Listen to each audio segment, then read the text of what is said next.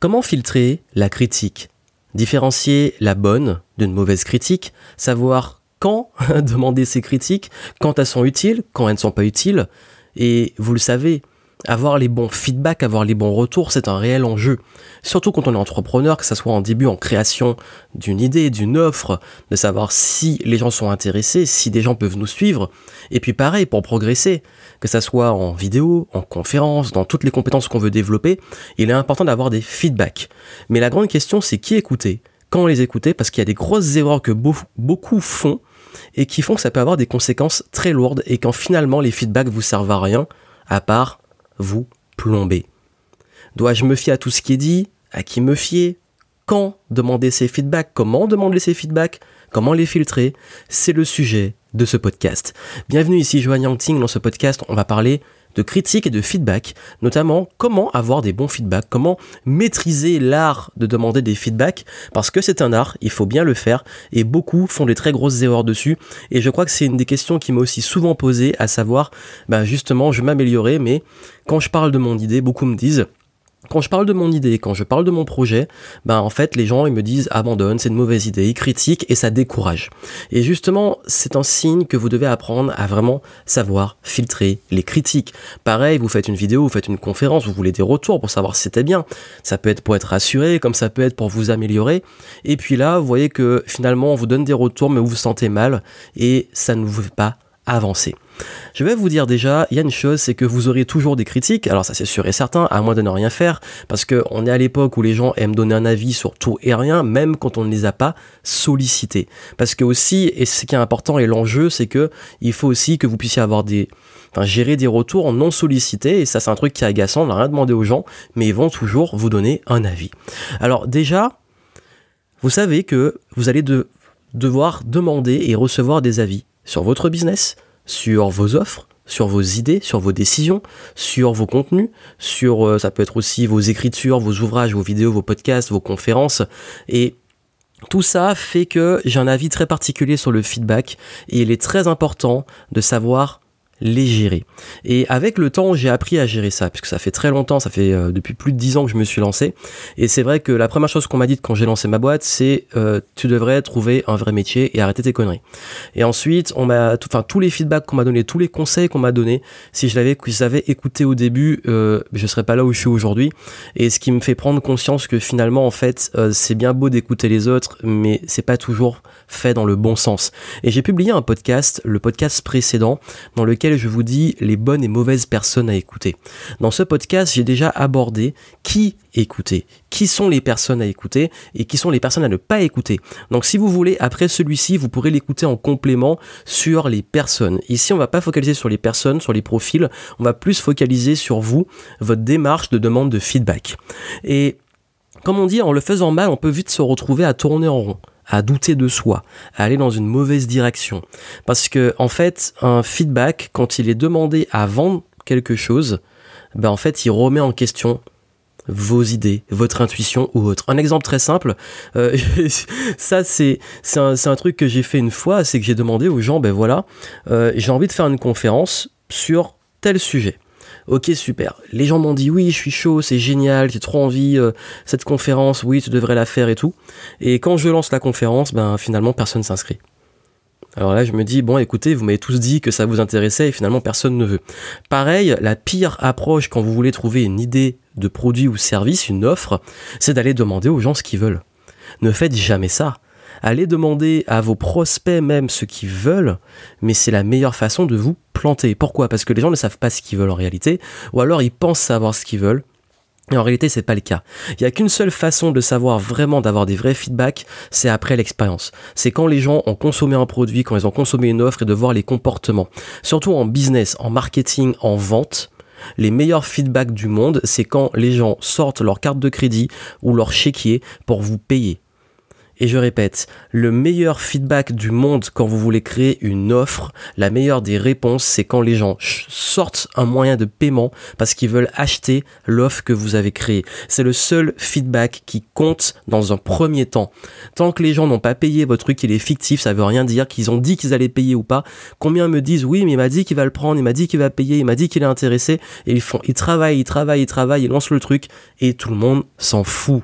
Et ça, c'est très important.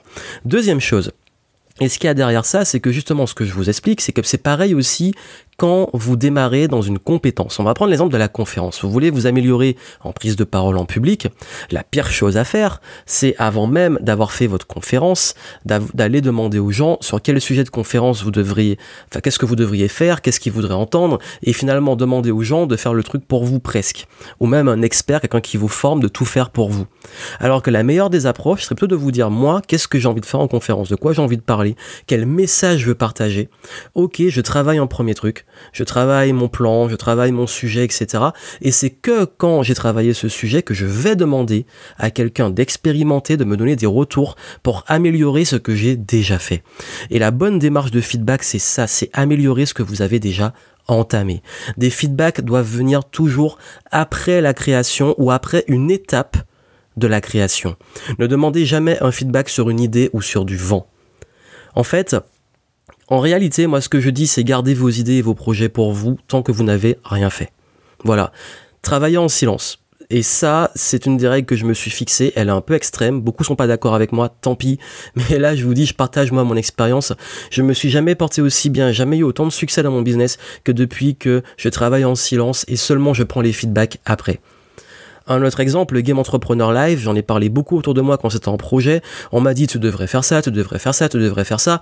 Et les gens m'ont saoulé en fait, ça m'a fatigué, ça m'a épuisé. J'ai dit j'en ai marre, j'écoute plus personne, je fais l'événement que j'ai envie de faire. Voilà, j'ai voulu avoir cette démarche de feedback et finalement, en fait, euh, je suis parti sur plein de trucs et, ce qui se passe, c'est que les gens se mettent presque à jouer aux Sims avec votre vie et vos décisions. Ça veut dire quoi? Vous, Je sais pas si vous connaissez le jeu vidéo Les Sims.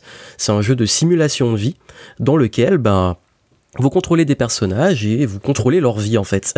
Il y a beaucoup de gens qui aiment faire ça. Ils vont vous dire quoi acheter, comment penser, quelles décisions prendre, qu'est-ce que vous devriez faire ou ne pas faire. Et le problème, c'est que vous devenez un pantin. Vous devenez une marionnette. Vous devenez une girouette. Et ça, vous le voulez pas. Ce que vous voulez, vous, c'est pouvoir enfin progresser, avancer et aussi faire ce que vous voulez. Et d'ailleurs pour ça que j'ai une règle fondamentale. Et cette règle-là, c'est que en, réalité, je préfère regretter d'avoir suivi mon intuition et quelque chose que je voulais vraiment faire et m'être planté et regretter de, enfin, je, regretter de m'être planté à avoir suivi mon truc que regretter euh, parce que j'ai écouté quelqu'un. Parce qu'en réalité, je dis regretter, mais j'aurais pas de regret. Si je fais quelque chose parce que je le sentais bien et que je me vautre royalement, c'est pas grave.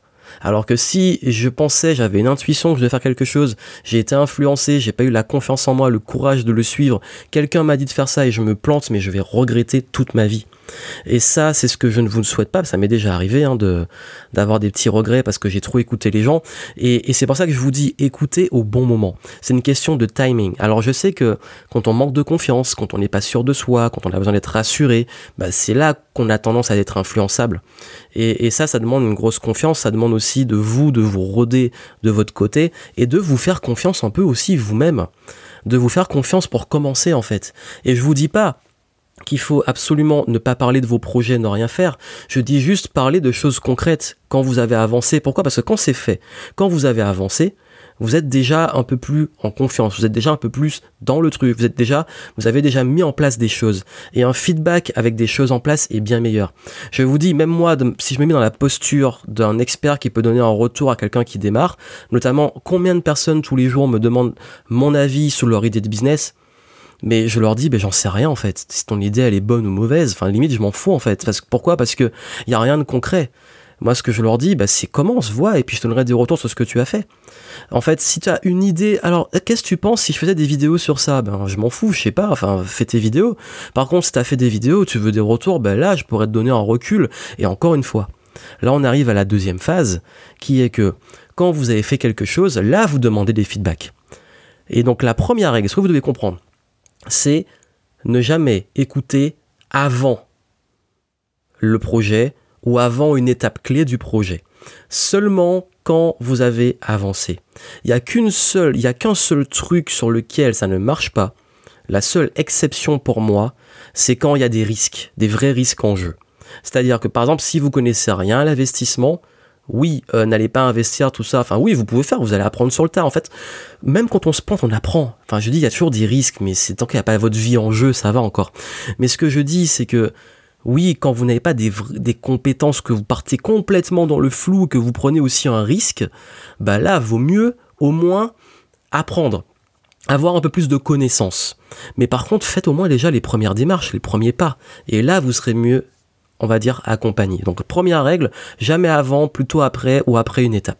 Deuxième règle, maintenant que vous avez fait cette étape ou que vous avez fait le projet, comment avoir les feedbacks? Alors comme je l'ai dit, en fait, des vrais feedbacks, c'est des feedbacks constructifs, ça veut dire des feedbacks qui vont vous aider à progresser. Ça veut dire que en termes de critique, n'écoutez jamais une critique qui va attaquer qui vous êtes. Une critique sur qui vous êtes n'est pas constructive.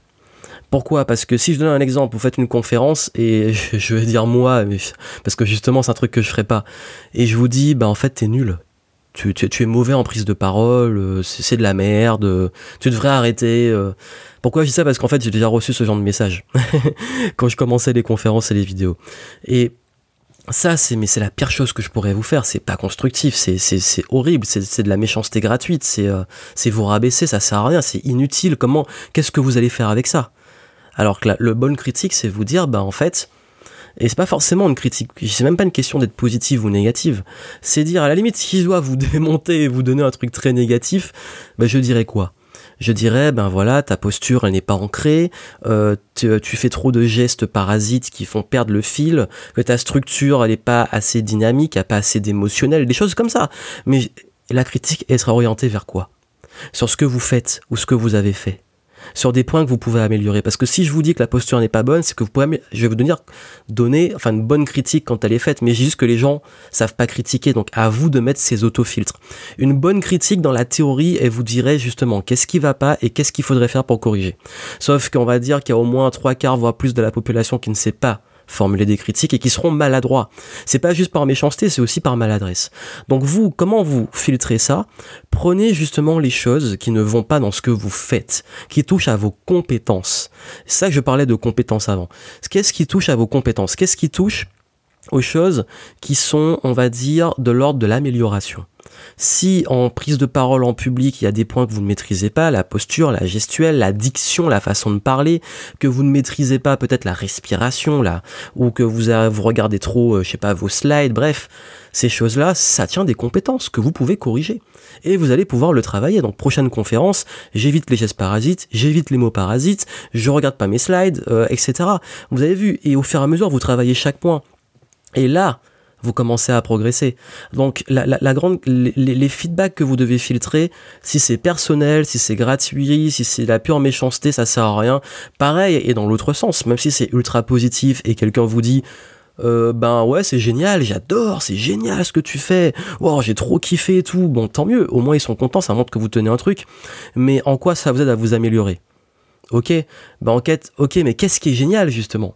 Qu'est-ce que tu as aimé Qu'est-ce qui, a, capté ton attention Qu'est-ce qui a fait que tu as vraiment kiffé? Quel est le passage que tu as préféré Creuser même quand c'est positif? Donc quand c'est négatif, creuser sur les faits, ce que vous faites, les actions, les erreurs, etc. Et quand c'est positif, encore une fois, les faits, les actions et les bonnes choses que vous devez amplifier les points forts. C'est pour ça que moi, mes feedbacks, généralement, quand j'en demande, quel que soit le type de projet, je demande toujours aux gens, ben, qu'est-ce qu'ils ont le plus, qu'est-ce qu'ils ont préféré, qu'est-ce qu'ils ont retenu, qu'est-ce qu'ils ont euh, le plus kiffé? Euh, qu'est-ce qui pourrait rendre ça encore mieux? Qu'est-ce qui ferait que l'expérience sera encore plus ouf? Euh, Voilà. Et puis aussi, je demande, bah, est-ce qu'il y a un truc vraiment qui a manqué? Est-ce qu'il y a un point qui vous ont gêné, qui vous ont fait décrocher? Je, je, vais creuser un peu aussi, euh, mais J'aime pas trop m'attarder sur le négatif parce que généralement les gens vont le dire naturellement ce qui va pas et si vous filtrez comme j'ai dit avant vous allez pouvoir en faire quelque chose. Après bien entendu c'est aussi euh, euh, il faut aussi demander ce qui pêche. Par exemple mes clients je leur dis bah, est-ce qu'il y a un point sur lequel ils bloquent, est-ce qu'il y a un point qui les a vraiment gênés ou il y a un truc euh, un truc par exemple je enfin notamment je fais beaucoup ça dans mes événements. Dans mes événements je demande toujours est-ce qu'il y a vraiment un point qui a été dur enfin un truc qu'ils ont mal vécu? Voilà, pour savoir s'il y a un point qui a été omis, s'il y a quelqu'un qui a vécu un truc mauvais, qu'on le voit, etc. Qu'il le dise, qu'il s'exprime pour éviter qu'on le refasse. Et je suis friand de ces feedbacks. Et encore une fois, c'est pas personnel, ça veut dire que moi je suis mauvais ou que l'équipe qui a accueilli est mauvaise ou quoi que ce soit.